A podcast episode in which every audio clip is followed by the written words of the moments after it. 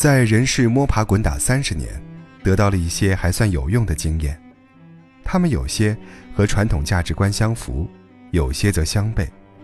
其中一条就是：农村不代表淳朴，贫穷不代表美德，弱者不代表良善，甚至许多时候这是相反的存在。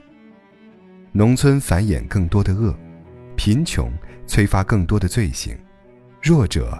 使用更多的暴力。今天要讨论的不是村庄与贫穷，而是弱者。讨论弱者何以易躁易怒，攻击性爆棚，整个人就像一个行走的弹药库，一碰就会引发小规模爆炸。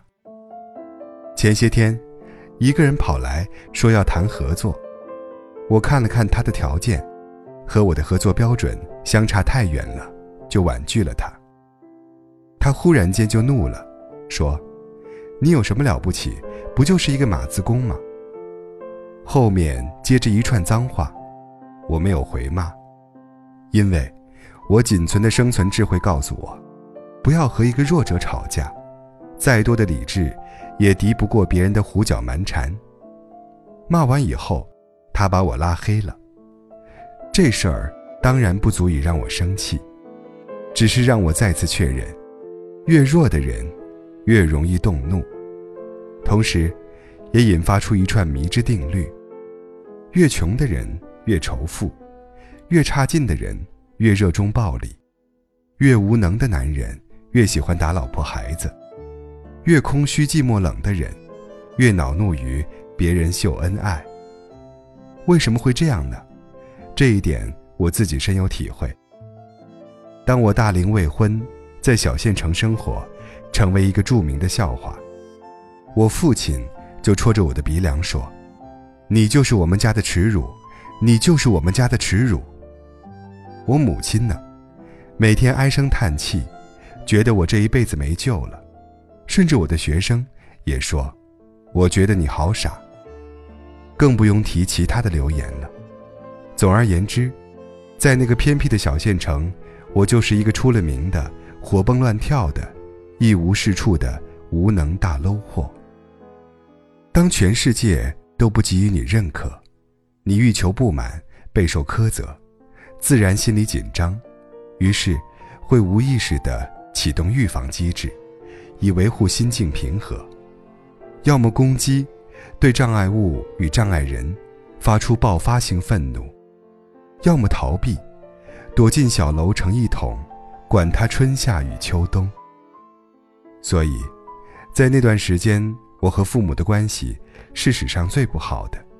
父亲不包容，我也不相让，烽火连三月，亲情荡然无存。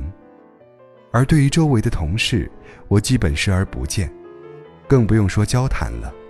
在那里待了两年，认识的老师不超过五个，一有时间立刻回家。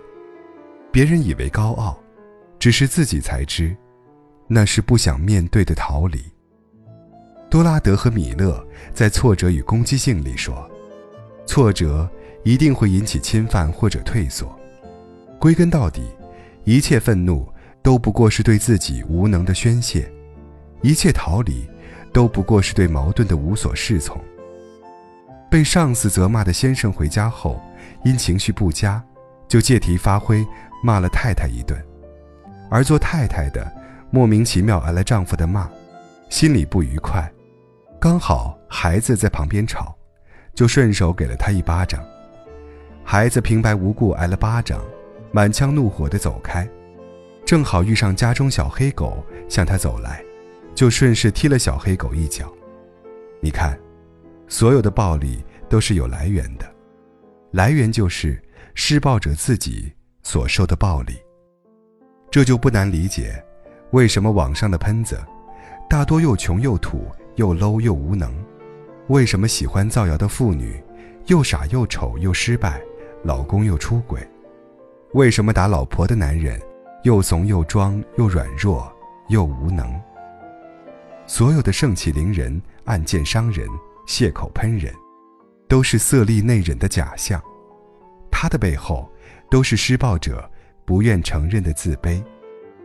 明白了这些之后，当年我就告诉自己，这一生，万不可活成逃亡之旅或战争之徒。要面对内心，睁大眼睛，看清真实的愿望与恐惧。哪些是愿望，那就尽一切能力去服务它；哪些是恐惧，那就让自己强大起来，挣脱它的束缚。人生于世，总有诸多羁绊，外如事物，中如欲望，内如心结。于是卢梭才说：“人生而自由，却无往不在枷锁之中。”但真正的成长，就是摆脱局限，为自我的实现，争得更大的可能。